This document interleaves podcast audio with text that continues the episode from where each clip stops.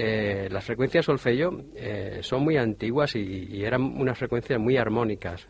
Creaban una, generaban en, la gente que los escuchaba eh, un estado realmente muy espiritual, ¿no? Cambiaba tu propia energía de alguna manera. Con esa frecuencia cambiaba tu propia frecuencia.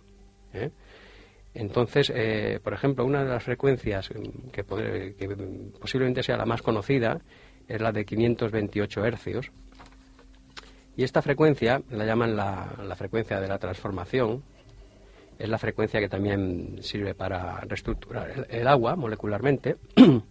Se puede reestructurar molecularmente aplicando 528 hercios por, a través, de, por ejemplo, de un diapasón de 528 hercios o con un generador de tonos aplicando directamente en el agua. Podemos reestructurar molecularmente el agua. ¿Al, ¿Al, lado del agua o dentro? Sí, se activa el diapasón y se puede colocar eh, directamente la vibración de ese diapasón, esa vibración directamente en la botella de agua. Esto nos lo...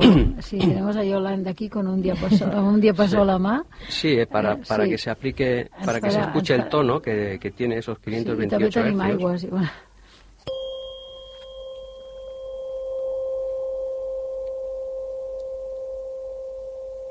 Ese sería el tono, esa es la vibración, la frecuencia pura es una onda sinusoidal, es, una vibración pura de 528 hercios.